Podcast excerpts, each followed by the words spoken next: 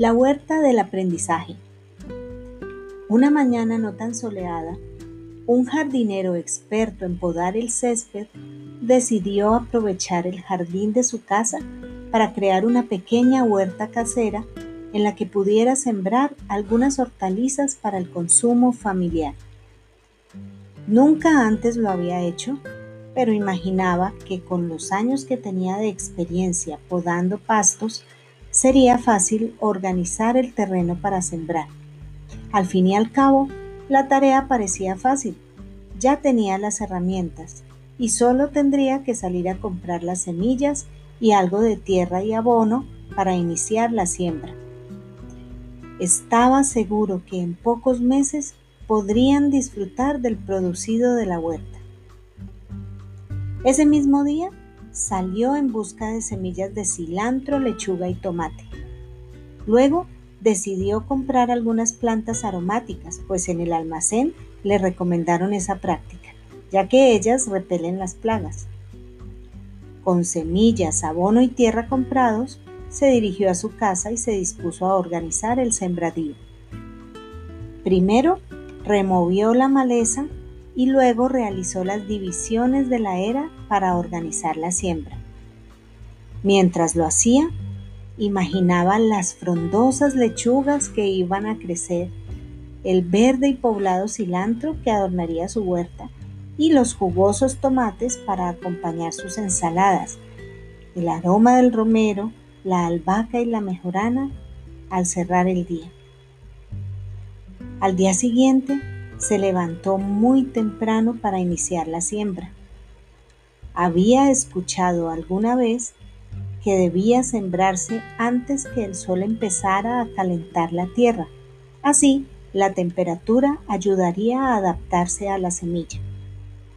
Él pensaba que era mejor esperar al final de la tarde, pero como no era experto en el tema, prefirió seguir los consejos de otros y así sembró abonó y regó. Pasaron los días. El jardinero cada día regaba sus semillas a todas por igual, hasta que un día observó el primer brote.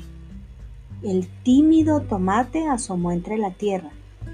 Luego apareció una tierna y corrugada hoja de lechuga y por último el cilantro y las aromáticas empezaron a poblar de verde el terreno. Al parecer todo transcurría bien. El jardinero, orgulloso de su huerta, presumía de sus habilidades para el cultivo. Estaba seguro que su experiencia le permitiría cumplir su objetivo. Había distribuido las semillas por especie, en espacios iguales para cada tipo. Había regado de la misma manera cada área y se había cerciorado que todas recibieran sol. Pasaron tres semanas y el jardinero empezó a observar algo extraño. Los tallos del tomate empezaron a debilitarse y a doblarse, y las hojas se tornaron cafés. Las hojas de la lechuga, que habían empezado a desplegarse la semana pasada, durante esta semana no habían tenido ningún cambio. Al parecer no estaban creciendo. Por el contrario, la albahaca, el romero y la mejorana, que estaban junto a la lechuga, crecían rápidamente y cubrían con su sombra las escasas lechugas que luchaban por crecer. El cilantro decidió crecer y expandirse más allá del espacio que se había delimitado, tal vez porque al jardinero se le había olvidado cercar uno de los extremos de ese lado de la era. El resultado un poblado de cilantro verde y vistoso que se destacaba entre las demás plantas. Al observar el comportamiento tan diferente de cada una de las plantas, el jardinero decidió investigar acerca del cultivo de cada una de ellas. Consultó algunos libros y cartillas sobre huertas caseras. Preguntó a sus amigos jardineros expertos en el tema Asistió a unos cursos para cultivos caseros, observó detalladamente su cultivo y comparó con la información obtenida. Una semana después, pudo comprender lo que estaba ocurriendo. Si bien todas las semillas eran aptas para sembrar en una huerta, cada especie requería unas condiciones diferentes para crecer.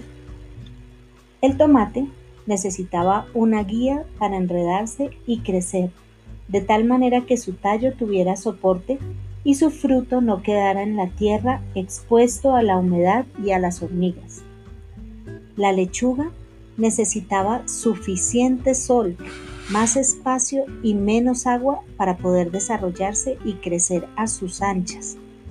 Pero las aromáticas habían crecido tanto que la sombra que producían no le permitía a la lechuga recibir el sol. Y el cilantro.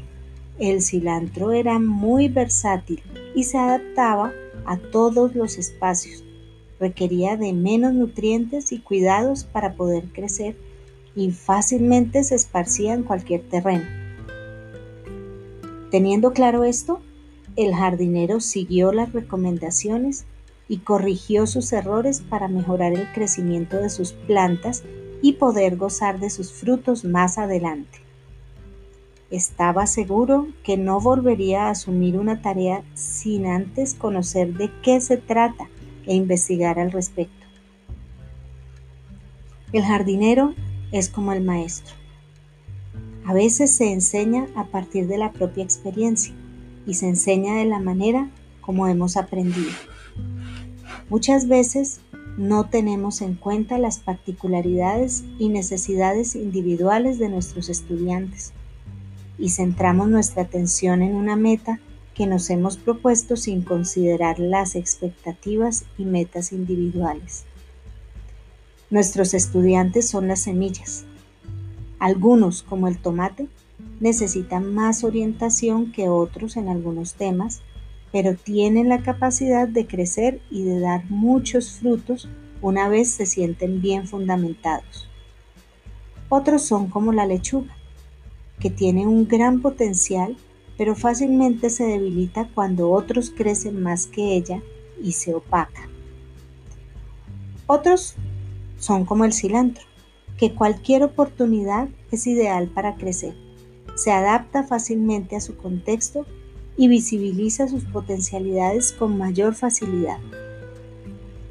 Así como el jardinero, debemos aprender de nuestros errores, aprovechar nuestras potencialidades y prepararnos para acompañar y guiar el crecimiento de los estudiantes en su proceso de aprendizaje. También debemos aprender a identificar las necesidades y potenciales de ellos para poder ser más coherentes en la orientación y el acompañamiento que brindamos.